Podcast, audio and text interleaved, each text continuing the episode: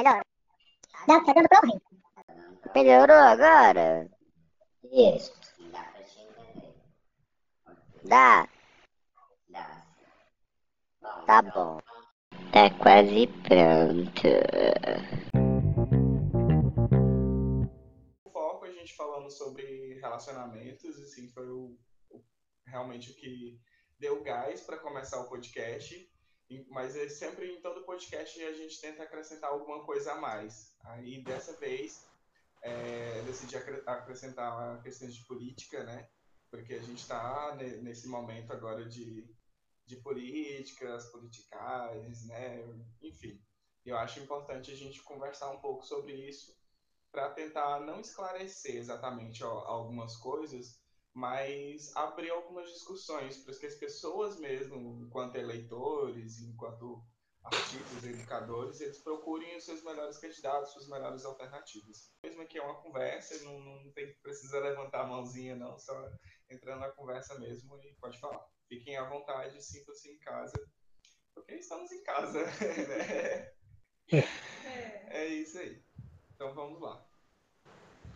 Bom, bom dia, meninas. Estamos iniciando mais um episódio do podcast de Quinta Batata das Fritas, que hoje especialmente não será lançado, essa semana especialmente não será lançado numa quinta-feira, por algumas eventualidades, mas a gente mesmo assim vai fazer e a gente vai trazer algumas fritas aqui hoje para a gente conversar um pouco sobre política. Já que a gente está nessa onda de política, de conhecer candidatos e de ter que votar e tudo mais, a gente ver, uh, querendo tentar entender o que, é esse universo da, da política, né? Até porque eu, Romário, entendo a política como se fosse todas as nossas vivências, né? Tudo é política.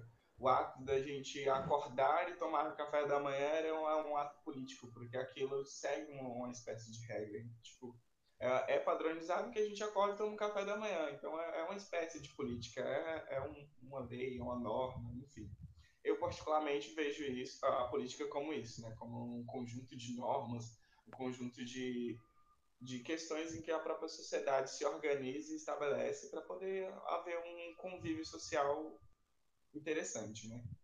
Bom, a nossa primeira frita aqui é essa pessoa que está aqui do meu lado, é, que já participou aqui do nosso podcast e tinha que vir falar de novo, porque é uma pessoa que, que eu gosto muito de discutir, a gente conversa bastante sobre muitas coisas eu acho que era uma oportunidade também da gente colocar nossos pontos aqui e, enquanto artista, eu acho que é, é uma fala importante de se colocar, juntar isso, a arte com, com a política, que muitas vezes as pessoas tentam desassociar isso, né?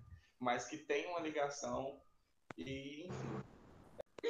Olá, tudo bom? Eu sou Jenny Fonda, eu sou artista educadora, performista e artesã, né? Nossa segunda frita é o professor José Carlos.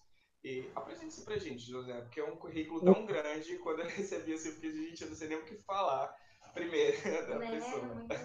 Então tá certo. Primeiro aí, né, um bom dia, né, Romário, né, que já conheço de um tempo, a Jane, né, e bom dia também ao professor Pedro, né, satisfação conhecê-lo né, neste momento, e a satisfação também de saber que vocês estão preocupados né, com esse período né, de uma campanha eleitoral que é fundamental, mais fundamental do que a, a federal, né, né, nos âmbitos estaduais, porque ela é uma política de base. Né, a gente vai escolher aquilo que vai dar base a todos aqueles que depois né, vamos governar lá de mais distantes, certo? Mas eu, eu sou professor aqui da UNIRG, da Universidade de Gurupi, estou aqui em Gurupi há 14 anos, né, sou paranaense, formado em filosofia e também em literatura. Eu sou mestre em literatura e agora estou no doutorado também pela UFT em literatura. Eu já estou em fim de carreira, né? já tenho mais de 30 anos de docência. Né? Enfim, sou essa pessoa aí. E, e, também, né, o professor Pedro coordena aqui né, um curso de filosofia e cinema, que já tem 10 anos. Inclusive, estamos lançando, Romário, o nosso livro de comemoração a esses 10 anos, que vai sair agora no final de outubro. Um livro aí que tem 16 autores participando, viu? Quando, quando tiver lançado, você, você nos avisa pra gente. Opa, teria o prazer da gente fazer um, um programa junto só com esse livro, né? Você conhece, né? A Jane também. Sim. Tá. Sim, com certeza. Pedro, É, nosso a terceira frita é o professor também, o Pedro, Pedro Henrique Verano. E apresente pra gente, por favor, Pedro. Conte- Oi, gente. Conte quem é você. Tudo bem? Tá dando pra ouvir direitinho? ah, Tá sim, melhor? Ai, que bom. É, meu nome é Pedro Henrique Verano. Aí, a minha mãe me chama de Pedro Henrique. Pedro Henrique. Né? Aí pela rua você vai encontrar Pedro e Verano. São, assim, são versões diferentes de uma pessoa só. Né? É, mas que na verdade são mesmo. Eu sou. É, É igual eu, meu nome é Jenny Fonda, mas as pessoas. eu achei incrível quando falaram de Jane Fonda. Eu falei, caramba, gente. tem- Falei, é sério que vai rolar? Pois é, cara, olha isso. É, então, eu achei, eu achei interessante, porque aí o Romário falou, ah, professor. Assim, é é interessante que o professor faz parte de mim como um todo e não parcialmente. Porque a minha mãe vai dizer que professor é professor a todo momento, e, e quando a gente veste a camisa de professor, não tem como desligar a chavinha. Né? E, de fato, acho que ser professor faz parte total da minha vida. Né? Eu vou na rua lá, eu fico passei na rua aqui, mandando todo mundo botar máscara, entendeu? E eu abordo direitinho, assim, sabe? Como aquela pessoa que se sente responsável por, né, pela classe. Mas ao mesmo tempo eu faço muitas outras coisas, assim, eu, eu sou, eu sou produtor musical, sou sócio de uma gravadora, né, uma, uma empreitada aí que eu adotei há pouco tempo, mas também tem super a ver com o fato de eu, assim, pelo na minha cabeça tem, com eu ser doutor em relações internacionais, né? Eu sou graduado na bacharel, mestre e doutor em relações internacionais, que é uma área que eu tenho com 17 anos, estou com 33, que é uma área que, sei lá, me parece que ela orbita muitas vezes em dois aspectos. Ou a galera muito tradicional, trabalha na política externa, pá, só isso. Não que eu não trabalhe isso, eu adoro trabalhar isso. Mas, assim, mas tem uma questão nas relações internacionais que é essa multidisciplinaridade, interdisciplinaridade, né? E aí você estava falando, por exemplo, que eu trabalho com cinema, eu também coordenei uma extensão na universidade que eu trabalhava anteriormente, da UDF, uma particular aqui de Brasília. Agora eu estou na UNB, né? E era uma extensão que, que ela funcionava antes só com a psicologia, que era o Cine UDF, eu trouxe essa questão das relações internacionais, da ciência política, de, da pessoa humana com a arte, como a arte pode, né? A arte, ela é uma tradução possível, né, da política, né? Ela é uma, uma forma de traduzir os sentimentos sobre a política. E eu tenho gostado muito de estudar hoje em dia. É, eu estou estudando muito metodologia da ciência, metodologia científica. Eu tô, é, então assim, estou tentando. Tô, eu estou muito, tipo, falou no início, né, a questão da política, né? Eu, eu gosto muito dessa questão da, da metafísica da coisa, né? E o cinema é uma forma muito legal, né, de ser ilustrar. Isso mesmo. Exatamente. Uma grande bagagem, né? Um É. dia eu, eu sonho em chegar a um currículo assim como o eu de vocês. só anotando aqui. Que bom, né? Porque hoje a galera está indo bem mais jovem, né? Né, Pedro? O Pedro é jovem, né? Eu acho que eu sou bem mais velho que todos vocês aqui. Nossa, Mas hoje, hoje felizmente, está todo mundo. Acredita que esse menino aqui tem 19 anos, já está fazendo especialização? Então vai chegar muito antes da gente, né? Pois é, Muito, acelerado. Eu- Eu tive, uma dificuldade muito maior, Romário, porque eu fiz filosofia no seminário de padres, quando saí tive que fazer tudo de novo. né? Aí, então, para mim sempre foi tudo muito mais depois, né, do que a galera que está vindo agora, que está vivendo plenamente a vida acadêmica. assim. É, eu, eu acredito assim que, que a vida acadêmica deu uma super um salto assim, né, em questão a facilidade tanto de, de acesso e de, enfim, com, com a tecnologia tudo começou a ficar muito acessível, né, muito próximo. Agora a gente consegue perceber nessa pandemia, né, que mesmo que a gente não, não pode ter o contato, mas mesmo assim a gente está continuando, a gente continua produzindo, a gente continua fazendo nas condições que a gente consegue, né? E a gente ainda consegue ter resultados bem positivos, co- consegue ter resultados muito satisfatórios na- dentro das condições em que a gente tem. Então, acho que dentro desse meio acadêmico, do- de, de pesquisar e tudo mais, tá cada vez mais crescendo, eu acho, esse mercado da, da pesquisa. Né? Eu sempre, quando eu estava escrevendo meu TCC, por exemplo, eu tive uma certa dificuldade em conseguir material para escrever no meu TCC, porque é, é uma coisa que não não era não estava sendo discutida exatamente na atualidade, uma coisa que já vinha sido discutida há um tempo. Então você consegue perceber que o, o número de artigos, por exemplo, que falam sobre determinados temas, eles têm uma grande proporção agora mais nesses tempos atuais, nesses cinco últimos anos. A gente tem muito mais material inscrito sobre vários temas e, e publicados e tudo mais, nesses últimos períodos, justamente porque por, por essa facilidade né, das pessoas estarem em contato com, com as outras pessoas virtualmente e com a distância muito grande, que a gente está tá conversando, está mantendo um, um, diálogo super tranquilo com o Pedro, e o Pedro está lá em Brasília, então são quilômetros de distância. E se a gente não tivesse esse advento da, da tecnologia, como que a gente ia fazer isso, né? Como que não ia dificultar essas nossas relações? Deixa, deixa eu só dar uma palavrinha com o Pedro. Eu, eu tive a curiosidade, Pedro, de, de olhar o seu currículo e perceber realmente que você estava com um programa de cinema aí na UNB. Né? É o 10, aí... antes. Mas na, isso, na, na UNB, espere, espere um pouquinho que já, já volta de novo lá, né? Porque é muito legal. Tá certo. Pois é, aí eu fiquei assim numa tentação, né? Já te faço esse convite, né? Porque esse projeto nosso ele já tem vários anos e vai seguir, né?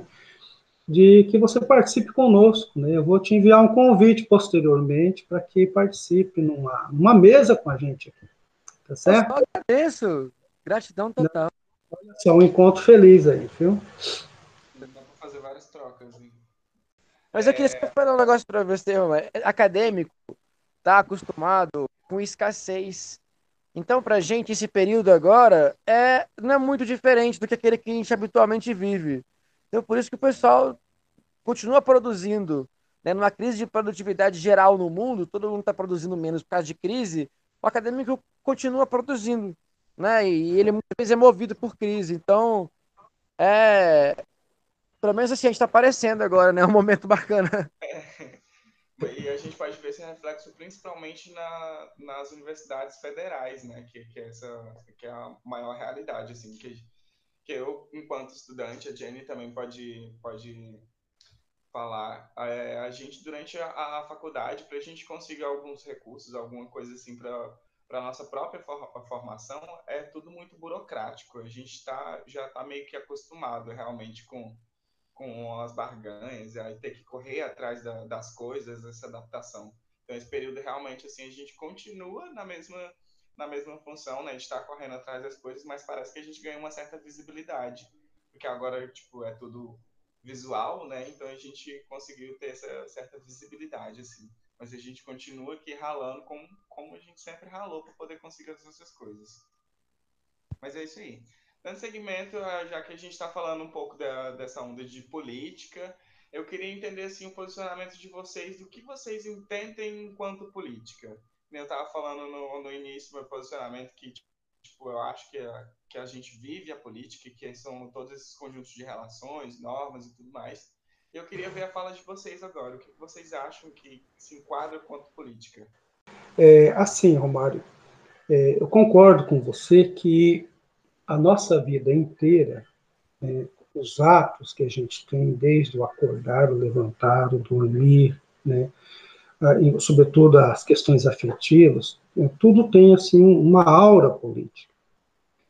Né, mas, é, especificamente, aquilo que é política, que de uma certa forma nos aturde, né, nos administra, muitas vezes contra a nossa vontade, sem ter o devido retorno, esse é um tipo, é um locus específico. Né? O Pedro, por exemplo, que é das relações internacionais, entende isso melhor do que eu. Né? Eu vejo a política assim, sob o prisma do poder, nessa questão mais metafísica. Né?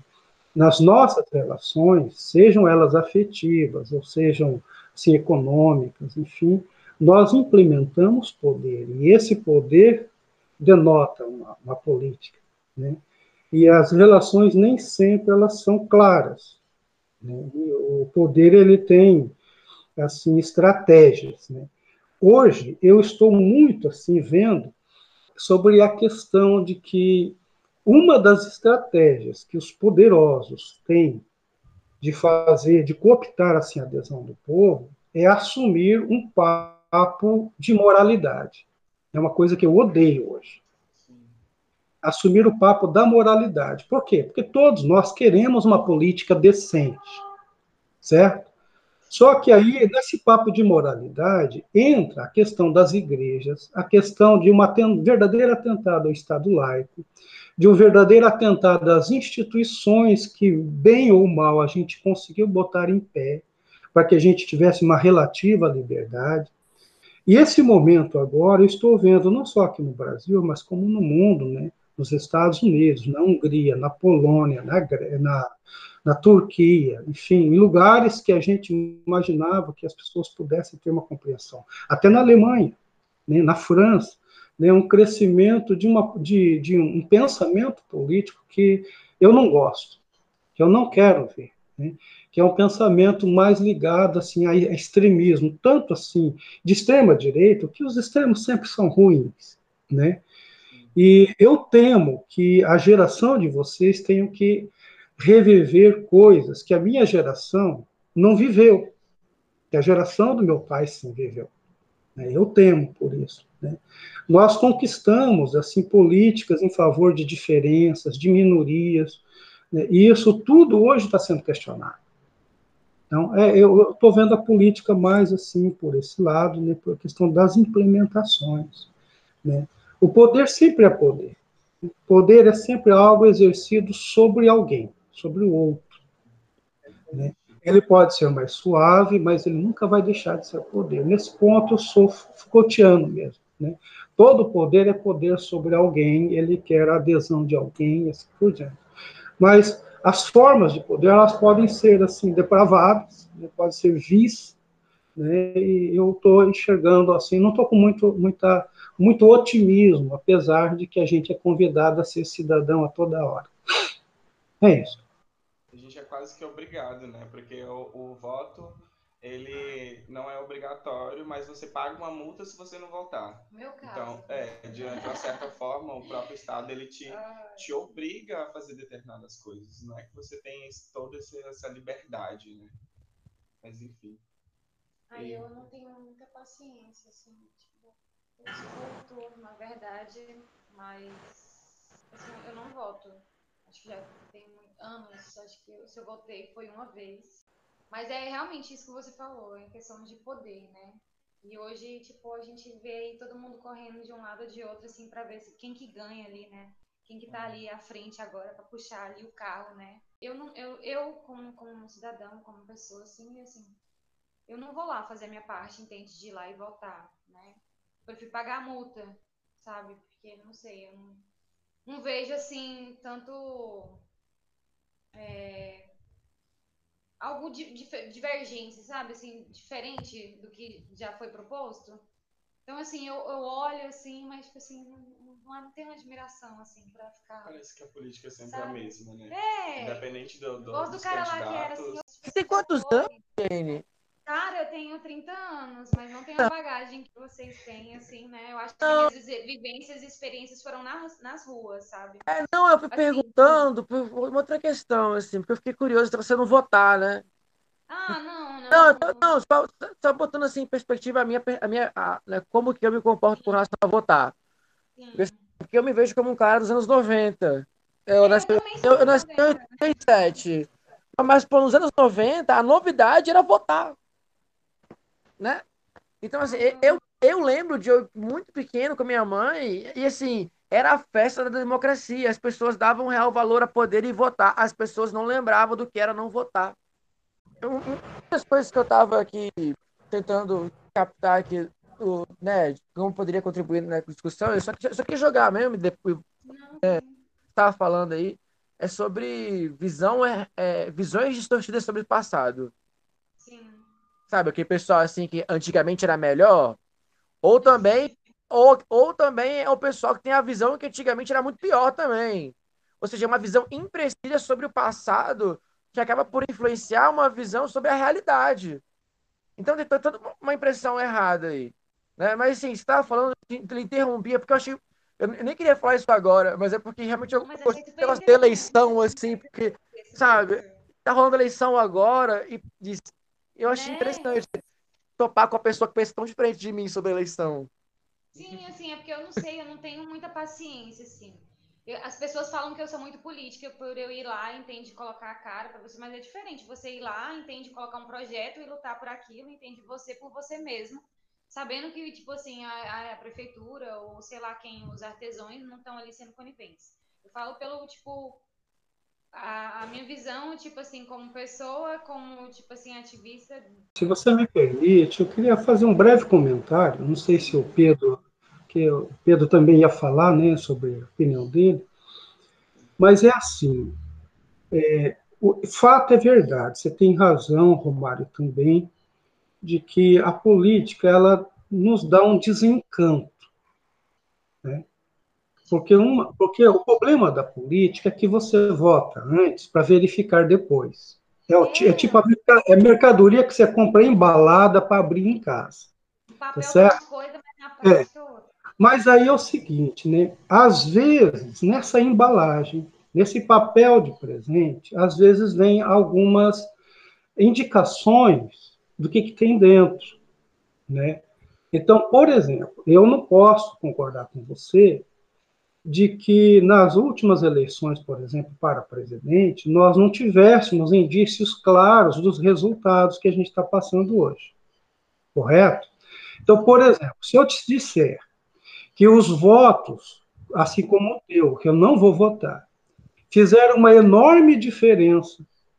Né? Se, eles tivessem, se esse pessoal fosse, eu não vou votar porque estou desencantado, tivesse ido lá, hoje as federais estariam talvez com sua verba um pouco mais garantida, as políticas voltadas para as minorias estariam mais garantidas, nós não teríamos ameaça aos povos indígenas e não teríamos esse papo mi- misógino, é, assim, é, contra as diferenças sexuais, já que estamos falando aqui de, de políticas e, e relações afetivas. Nós, ó, tanto o PSDB quanto o PT, por exemplo, eles colocam em pauta casamento gay, essas coisas todas.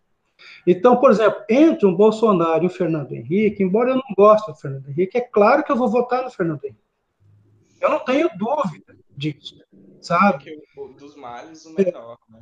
Exatamente. Agora, óbvio que no, no, ah, hoje a questão da governabilidade, né, o Pedro sabe melhor que eu, né, é, não passa a pena, por isso que eu estou falando esse papo de moralidade na política, e a política hoje não se dá mais para sustentar campanhas políticas com isso, porque uma coisa é você delegar o poder a uma pessoa elegendo, a outra coisa é a pessoa estar lá e ter governabilidade. Né? Se ela tentar ser o que Dilma foi, vai cair. É, tanto é que o Bolsonaro, que dizia a mesma coisa, teve que fazer acordos agora. Né? Então, e aí se a gente, a gente tem uma, uma, mídia que ela também pertence à elite, que vai fazer a cabeça de todo mundo, o desencantamento de todo mundo, que ela também acabou levando, né? O maior problema da Globo hoje é o Bolsonaro. Né? Mas ela também batia muito em Dilma, em PT, e não recebia nada assim de conta, né? Não era uma briga explícita entre eles, né? A liberdade de expressão era possível, etc. Né? Então, assim, eu, assim, se eu pudesse, assim, dizer aos jovens de hoje, é, é isso que o Pedro está dizendo. Vamos exercer o poder de voto. Fazer, vamos votar sim.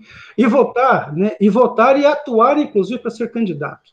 Uma das felicidades que eu tive agora em Gurupi é que eu vi um monte de jovens candidatos. Sim, só, só que, na minha opinião, eles deveriam assim ter articulado melhor. Por exemplo, aqui o PT, aqui em Gurupi, não dá para ter três candidatos. Tinha que ser um candidato e todo mundo trabalhando em favor de um. Porque se garantir um na Câmara é muito. O resultado pode não ter nenhum lá. Já tivemos um. Não faz muito tempo que a gente não tem. Né? Isso eu estou falando do PT porque eu sou petista, né? Então é o que eu sei. Mas e, e outros jovens aí estão fazendo né, campanha, inclusive com, com aquela peixe de ser cristão, de ser conservador, de ser de direita, tem até um candidato a vice fazendo, falando isso aí de público. E esse papo aqui em Gurupi, que tem uma igreja católica e uma Assembleia de Deus poderosas, esse papo é vencedor aqui. Então, é a leitura da, da conjuntura que a gente tem. A esquerda em Gurupi não vigora. Ela não vigora. Mas a entre a direita a gente tem que ver quem é, que tipo de direita que é, para a gente poder apoiar. Porque a gente não vai ter uma cidade sem um governo. Esse é o esquema que a gente tem. Então, eu, assim, se eu pudesse te dizer alguma coisa para você e para outros jovens que pensam assim, é, não agir assim. Ir lá e votar mesmo, escolher mesmo alguém e votar. Isso faz uma diferença. Não, sim, né? Desculpe, é, assim. É porque, tipo, geralmente, sempre em épocas de eleições, eu sempre tenho que fazer alguma coisa com a minha família, entende? Tipo assim, acho que é o momento família, de pai, assim. Então, assim, respeitando todas as opiniões, eu concordo plenamente. Só que, tipo assim, não sei, é, é uma coisa que é um ritual meu e com a minha família. A gente, em épocas de eleições... Mas eu compreendo. Mas eu compreendo. A gente, tipo, sempre é, é, não votou, a gente sempre se reserva, é. entende? A gente observa, vê, ouve, entende, escuta. E assim, nunca chegou a ficar debatendo, entende? Assim, Sim, tanto que eu, eu acho compreendo. que, é, eu compreendo bem, já, viu? Políticas, assim, como mais assim como entretenimento, assim, lógico que eu vejo que faz totalmente um diferencial. Porque na faculdade mesmo, quando a gente tinha que estudar questão de legislação, eu sempre era a primeira pessoa a estar ali, sempre debatendo com a minha linda professora Edna, né? Porque eu ficava revoltada, sabe? Poxa, aí a lei aqui tudo, e a gente vinha que há, há, anos, sabe? Algumas ali ia se repetindo e tudo, e, e ia se repassando, e, e, a diferença, tipo assim, é, sabe? Poxa, e, e me frustrava. Aí, assim, eu sempre gostei de filosofia, tanto que eu entrei no curso de artes cênicas, eu acho voltada para isso, assim. Cheguei lá, assim, dei de cara com a arte e falei, poxa, e aí fiquei meio perdida, sabe? E ainda estou em explorativa. Mas eu, eu tenho uma inveja de você, sabe? Ai, capaz. Claro. Mas, assim, é, é, eu acho que política... O artista ainda é uma salvação para nós. Sim. Mas é, eu ainda não sei, assim, não... não eu vi que muitas, muitas pessoas têm, têm candidatos aí mesmo em Gurupi, tem uma galera jovem gigante agora querendo estar tá ali, ter voz, né, falar e, é. e mesmo tal. Eu acho bacana, sabe? Eu acho bacana. Você não pode se negligenciar, porque esse pessoal, a maior parte desse jovem é tudo de direita, é tudo ah, Bolsonaro. Sim. Um ponto assim que, que o José Carlos abriu até, ele também até compartilhou, da questão do, da quantidade de jovens dentro da política, né? Sim. Eu consigo olhar por dois viés, assim, um lado de, tipo assim, do interesse de pessoas jovens, de estar discutindo isso, de tudo mais, de ter essa liderança, de tentar fazer, mas eu vejo de uma forma um pouco negativa, assim, também. Também. Porque eu sempre defendi o fato de que um político ele tinha que ter pelo menos um curso superior ligado a, aquilo, sabe, a uma gestão, a, a umas ciências políticas, alguma coisa assim, para ele realmente ele saber o que ele vai fazer e como fazer. Eu acho super interessante, super válido, lindíssimo, assim, vários jovens com, com um discurso político, assim, que, que abrange várias áreas importantes, como a educação, cultura, arte, mas infelizmente eu ainda consigo, eu ainda olho para esses mesmos jovens e, e não consigo ver a força, sabe, de, de, assim, de que essa pessoa consegue fazer isso que ela está propondo, entendeu? Então eu vejo assim de uma, uma forma negativa porque eu vejo o início já distorcido, sabe? Porque a pessoa entra na política com a ideia de que, tipo, ah, eu vou fazer junto com o povo, eu vou aprender junto com o povo, mas tem esse povo, né, que tem um outro pensamento, um pensamento direitista e tal, e se porventura essa pessoa começa a crescer dentro de, desses pensamentos? Isso é uma formação de um político de, tal qual a gente vê vários dentro da, da Câmara hoje em dia. É, eu, eu não sou de ficar é, expondo isso, não que, não que eu esconda, que você pergunta, assim, for uh, uh, conveniente ao assunto do momento, eu exponho esse tipo de coisa. Mas não é. Como o pessoal aqui já abriu o jogo, né? Eu sou do PV. Né? Todo mundo aqui expôs a, o fluxo partidário, eu sou do PV. Você vai encontrar foto minha abraçada com o Eduardo Jorge. Sou fã do Fernando Gabeira.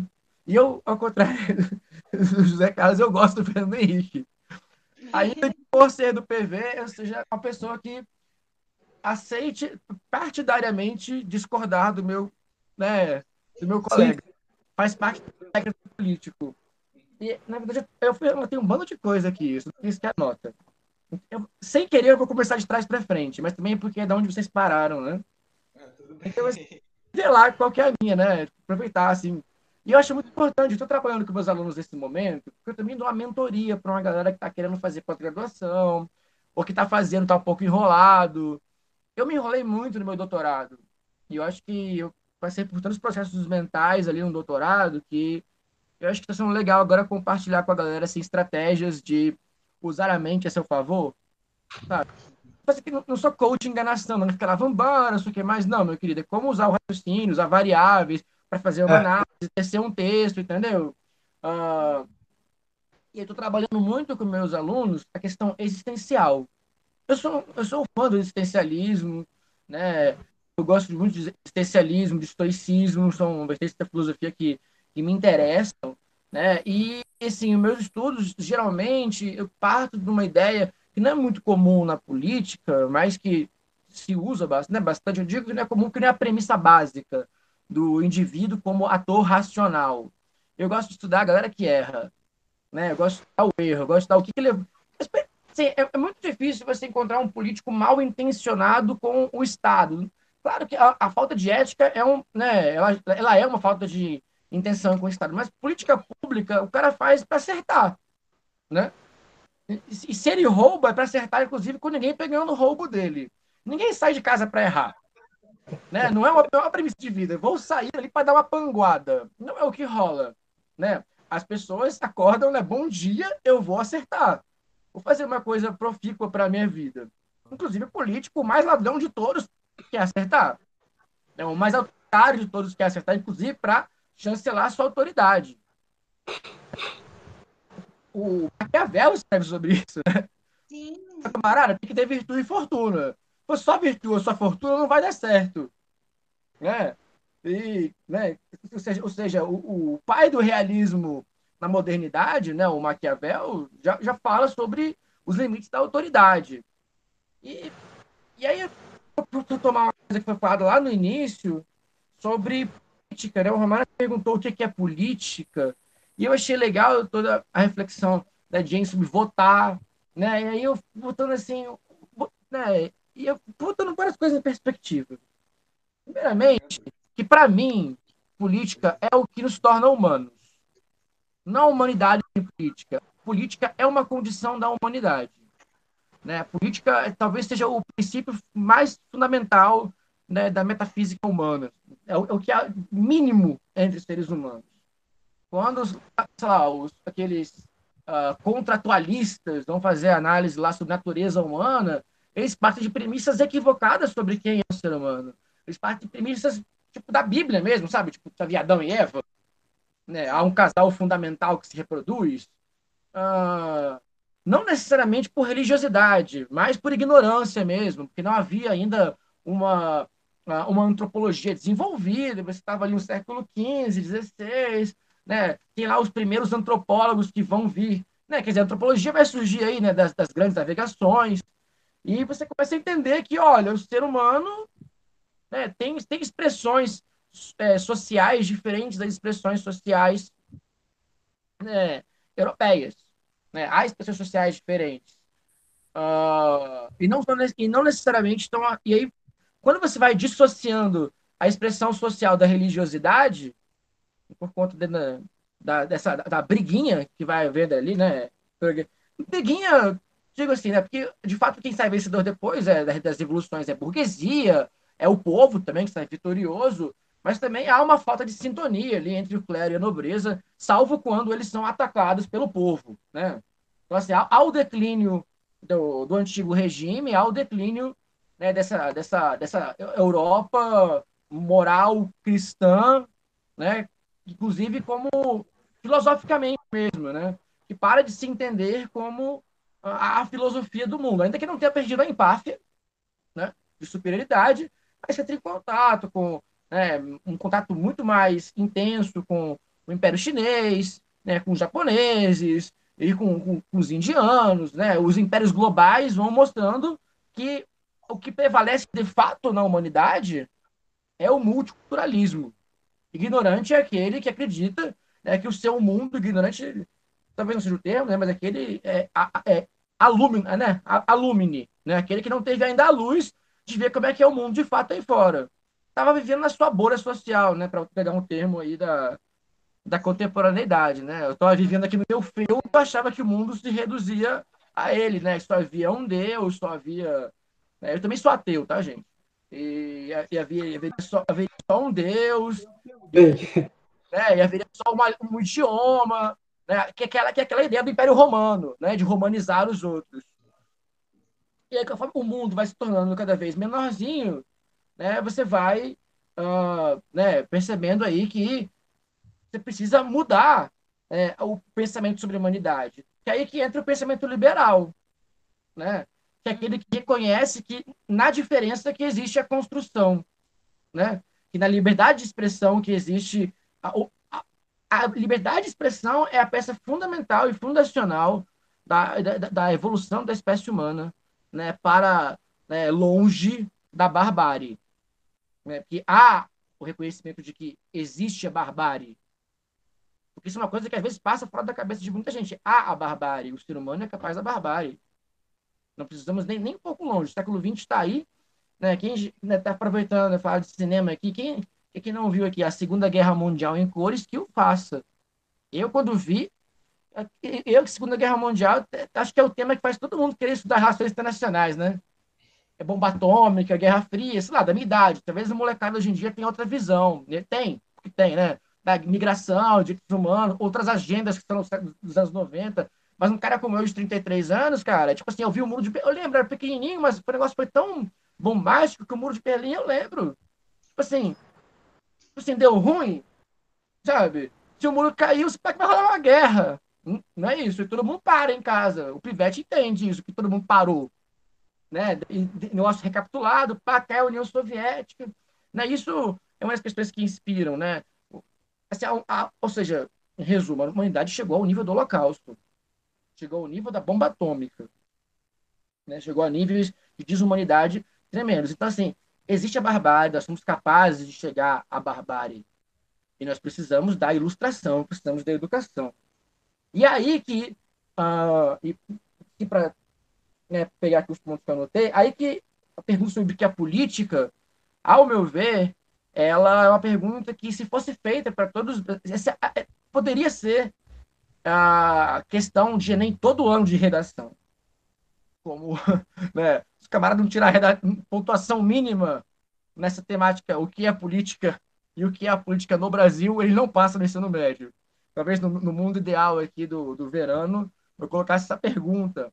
Existe, no caso brasileiro, assim, eu falo que eu estudo muito Brasil, eu sou um tarado por estudar Brasil. E eu gosto de estudar muito Brasil Império. Não sou nada monarquista. Mas eu gosto, eu gosto de procurar na raiz, né? lá atrás, aonde que. Né? Por que essa árvore, no fim das contas, teve, teve esses ramos para lá? Encontrar na sementinha, né? encontrar no DNA. É a minha tara.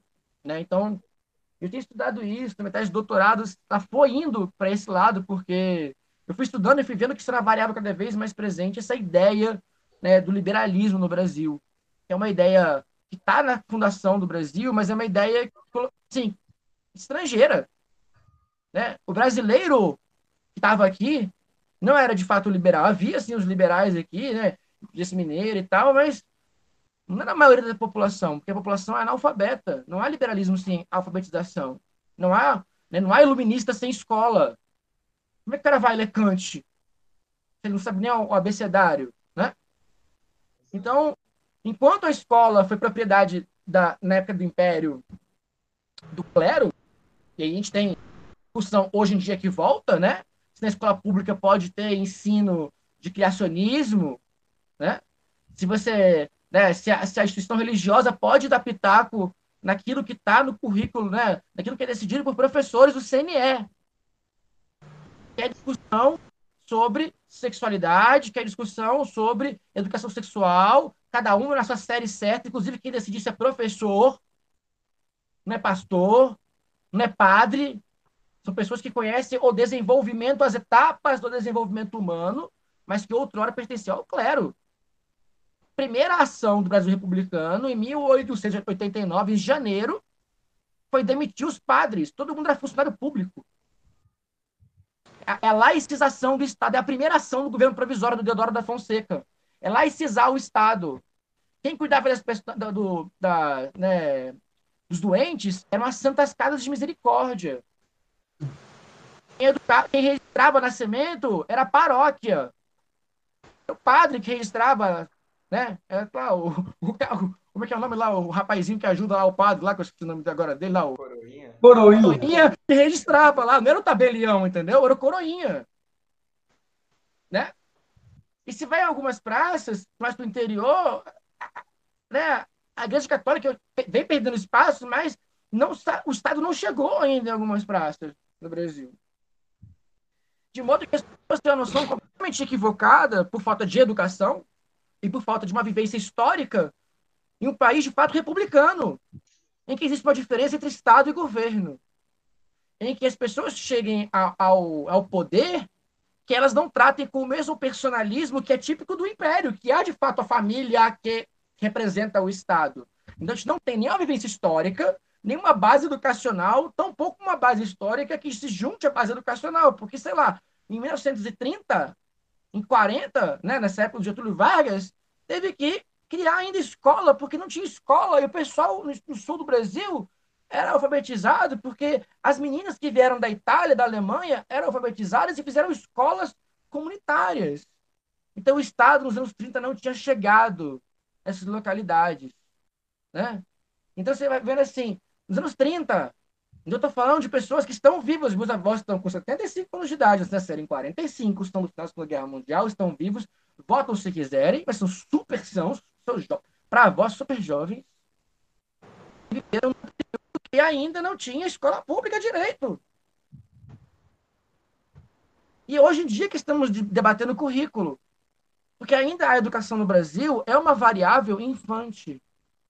Uma variável nova? Botaram aqui agora, educação no Brasil. Olha, né, que, cara, eu, sou, eu tenho 33 anos. Tipo assim, não, não, começando aí a vida mais adulta. Cara, quando eu era menino, né? Tinha lá o Pelé cantando ABC, ABC, toda criança tem que ler e escrever. Não é isso? Então, nos anos 90, analfabetismo era um problema nacional, falta d'água era um problema nacional, energia elétrica, nos anos 2000 que foi solucionado de alguma forma. Sim. Então, hoje em dia, no Brasil, né, assim, analfabeto, felizmente, é excrescência. Né? Felizmente é. E assim, tem 10 anos. Então, é, é o tipo de discussão, cara, é, eu, eu falo assim, se você perguntasse isso no Enem, de fato, quase ninguém ia passar na redação. Porque ninguém teve. Assim, porque não, não se tem no Brasil um pensamento ainda. E assim, não se discute na escola. Porque, de é, fato. É muito enraizado esse preconceito de que não pode ter a, a, política dentro da escola, que isso vai interferir de alguma maneira. Mas isso é informação. Né? Anteriormente, o Estado sequestrou a discussão e disse que não estava ensinando política, mas estava. Getúlio Vargas, quando instituiu o ensino público, quando ele instituiu, ele instituiu o ensino público com uma história oficial. Sempre teve uma história oficial, principalmente pelos autoritários. E por conta do histórico de autoritarismo, quando acabou o autoritarismo oficial, ainda os anti-autoritários, que tem, né? Mas uma galera mais assim, ligada a algumas esquerdas equivocadas, ao meu ver, sequestraram algumas pautas da história para dizer que havia somente uma narrativa possível. Assim, sabe? Ou tem a narrativa da direita, da ditadura militar, que guerra do Paraguai, né, nos atacaram e acabaram com a gente, a gente teve que ir lá para salvar o Brasil, ou também tem a narrativa totalmente ao contrário. Isso aqui, o problema não é nenhuma nem outra narrativa, o problema é quando o diálogo entre ambas ele é cerceado quando não se coloca né, a, a, existência de interpretações possíveis sobre o passado e como que as interpretações possíveis sobre o passado traduzem uma expressão do presente. Isso é muito importante. Então, assim, o Brasil... Essa discussão ainda, né, ela vai demorar uns 20 anos para o Brasil chegar num ponto né, em que as, e se, isso se não tivermos nenhum outro rompimento, que as pessoas de fato vão ter senso de republicanismo elas vão compreender né, a, a importância da democracia. Né? Ela, assim, pelo menos, Porque se você partir dessa toda essa história que eu contei aqui, que talvez tenha me alongado muito, mas eu me guardei para falar tudo de uma vez, porque eu falo muito mesmo quando eu falo. eu prefiro dar um tempo, né? É, Você para dessa Adriano, ideia que você tem que alfabetizar uma galera para estudar, para fazer um debate, para aprender o que é política. Não- ainda para esse momento do Brasil, que há 10 anos atrás, 12 anos atrás, o Pelé tinha que cantar na rádio, tinha que cantar na televisão, ainda es- estamos engatinhando. Eu, eu não sei se lá o Romário está lá ainda. Eu tô aqui, é porque Ah, tá. eu, Ah, eu, tive- eu tava abrindo pelo computador e meu computador descarregou. Aí eu acabei abrindo Não, pelo celular logo. terminei tudo que eu tinha anotado. Eu não sei se atrapalhou um pouco a dinâmica, mas é- eu falei realmente por isso, por me ambientar com a galera e tal, ver o que estava sendo Sim, discutido. sim. Desculpa se eu eventualmente me passei. Não, tá ótimo. Aí, só pra a gente fechar um pouco esse, esse papo de, de política, assim, como que, que está por aí por, por Brasília, né? Já que você tem essa vivência mais próxima, assim. Como que tá em que sentido?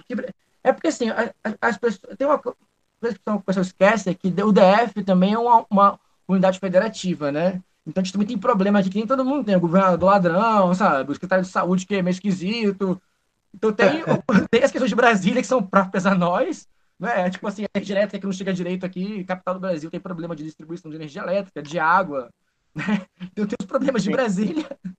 Mas eu falo no sentido mesmo de, de politicagem, sabe? É porque aqui em Gurupi parece que, que as pessoas esqueceram que existe o corona. Já começou a ter os, os comícios, lançamento de candidatura e tudo muito presencial, sabe? São alguns poucos que fazem as reuniões, e, aí, enfim, essas coisas assim online. E tá tendo muito essas aglomerações assim de comícios, sabe? Com fogos e tudo mais. As pessoas Comício- realmente parece que esqueceram que, que existe o corona e, enfim, tá vivendo só a política. Eu queria saber como que tá assim em Brasília. Ai, meu Deus. Tá Comício me ouvindo? polícia? É, porque aqui, Ah, ó, tá- aqui em Gurupi tá rolando muito disso, sabe? De- dessas, dessas reuniões presenciais. E como que tá, assim, como que você acha que tá assim por Brasília, assim? Tá vendo essas coisas? Ou as pessoas estão meio que escondendo? Olha, sobre o coronavírus e quarentena, tem meses que eu não sei o que que é isso de fato, porque a quarentena aqui já foi, ela foi acabada, assim, tipo, A- Acho que aqui nunca existiu.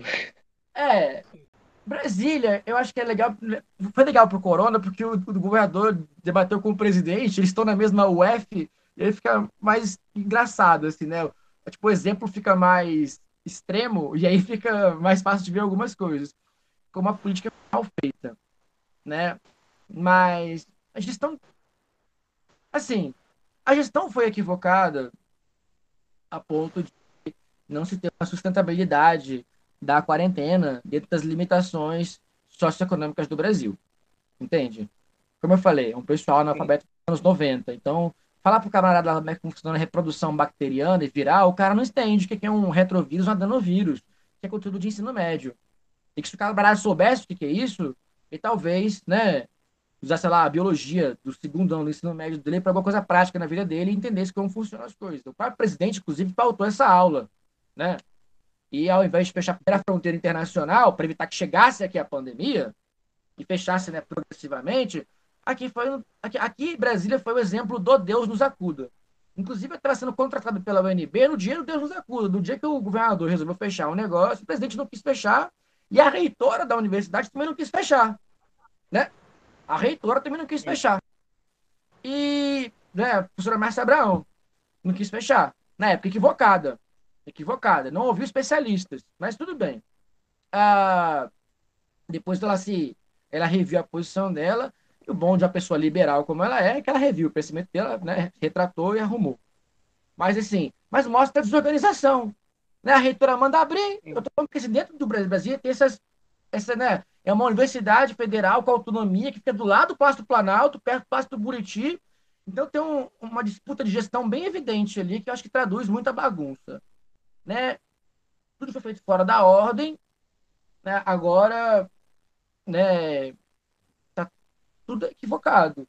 Eu também mexo com a parte de eventos e como se estendeu demais a pandemia por essa desorganização, é uma fonte de renda que eu perdi, né, a, minha, a produção cultural é uma atividade que eu gosto, que eu emprego, né? Eu sou empresário, eu emprego e estou deixando de empregar, estou deixando de produzir, porque lá atrás os professores, os cientistas, né, pesquisadores falaram, né, baseado em evidências históricas, em conhecimento biológico, né, químico, que, era o melhor.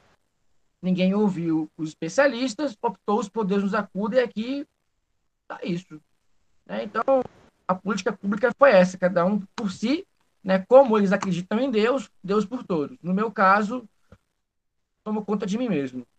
É, aqui eu me espantei, eu espantei, aqui, aqui eu tenho permanecido em casa, né? Porque agora estou só estudando, mas às, de vez em quando você tem que ir numa farmácia, alguma coisa assim, e antes de ontem eu me espantei, né, em pleno assim, quarta-feira, né?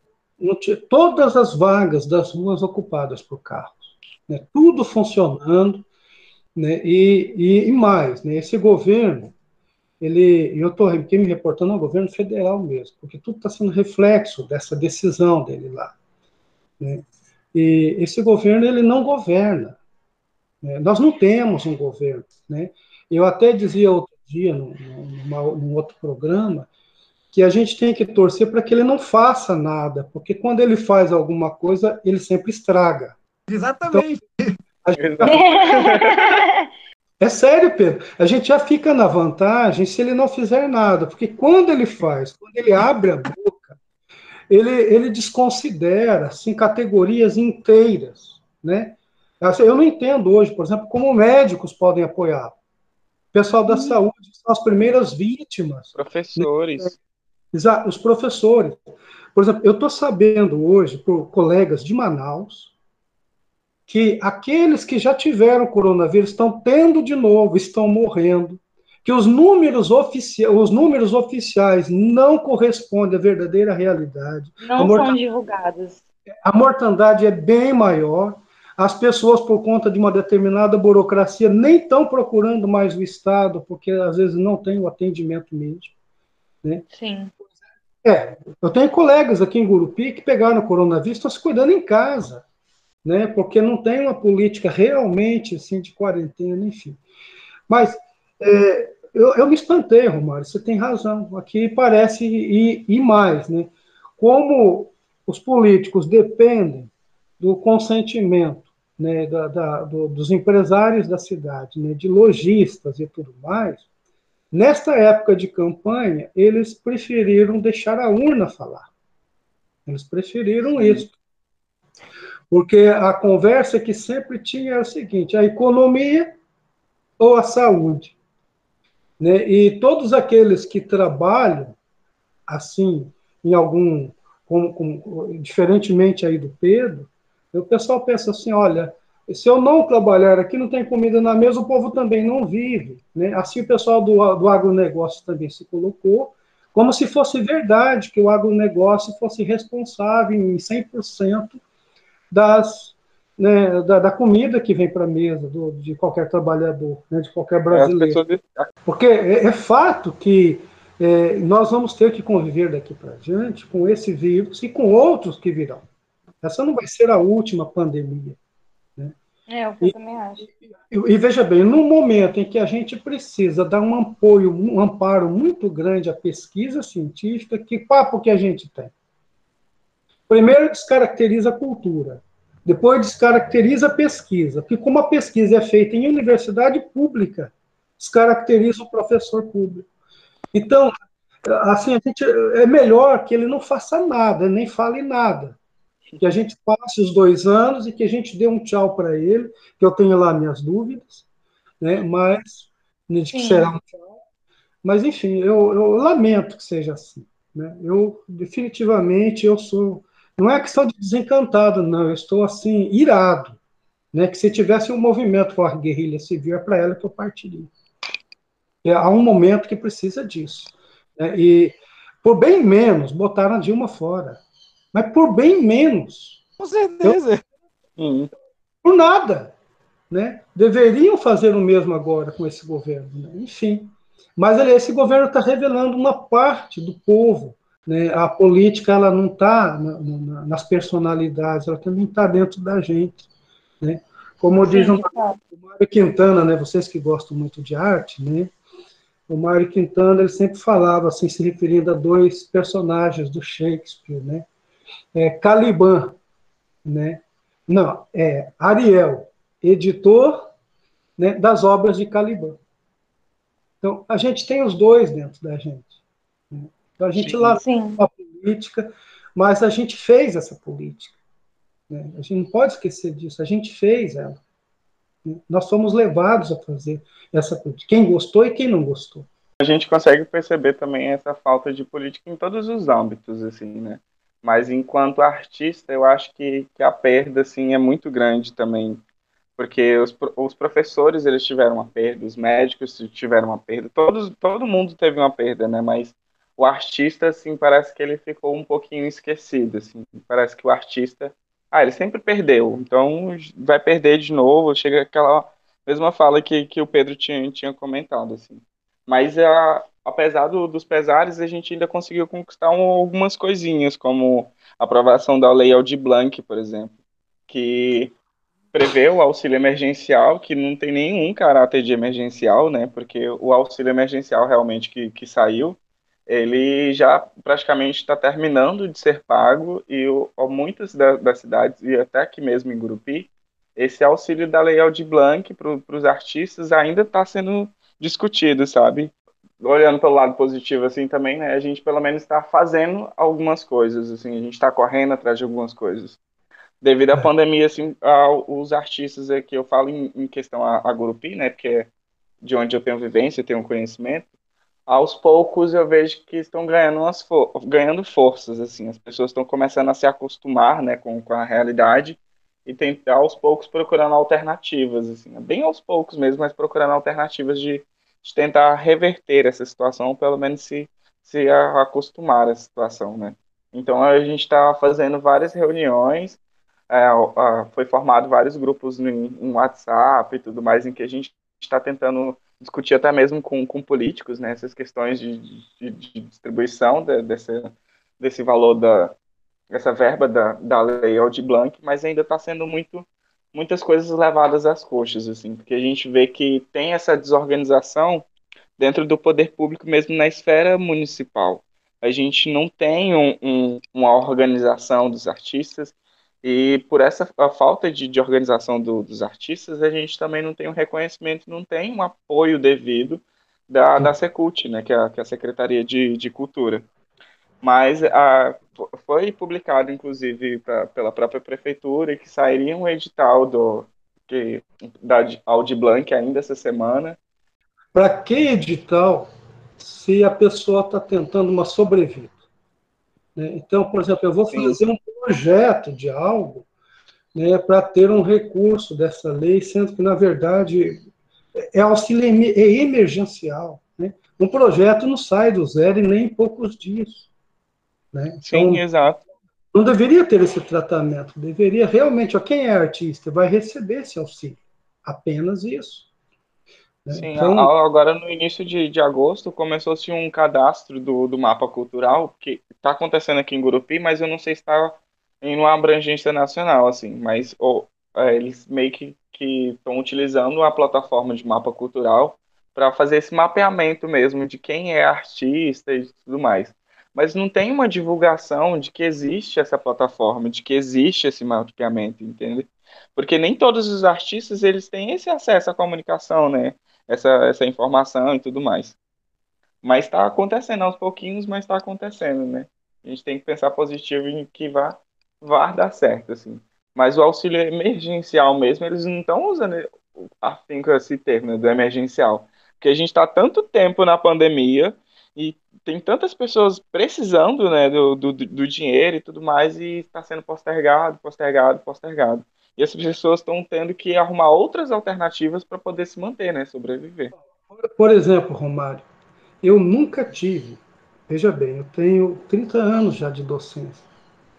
O sonho da minha vida é ver uma orquestra sinfônica, nunca vi. Né? E ver uma peça de teatro profissional, nunca vi.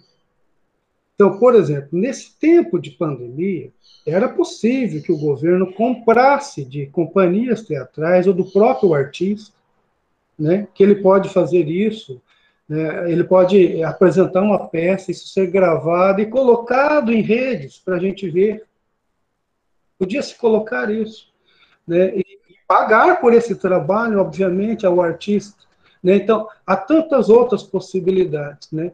Eu nunca concordo com as pessoas que criticam músicas dizendo, olha o nível da, das músicas. Né? Por quê? Porque os artistas que deveriam estar realmente assim, perto do povo têm uma dificuldade enorme. Eu pergunto a você, por exemplo, Romário e a Jane, qual é o cantor, assim, de MPB, que, assim, que tem uma qualidade, que vem aqui para Gurupi?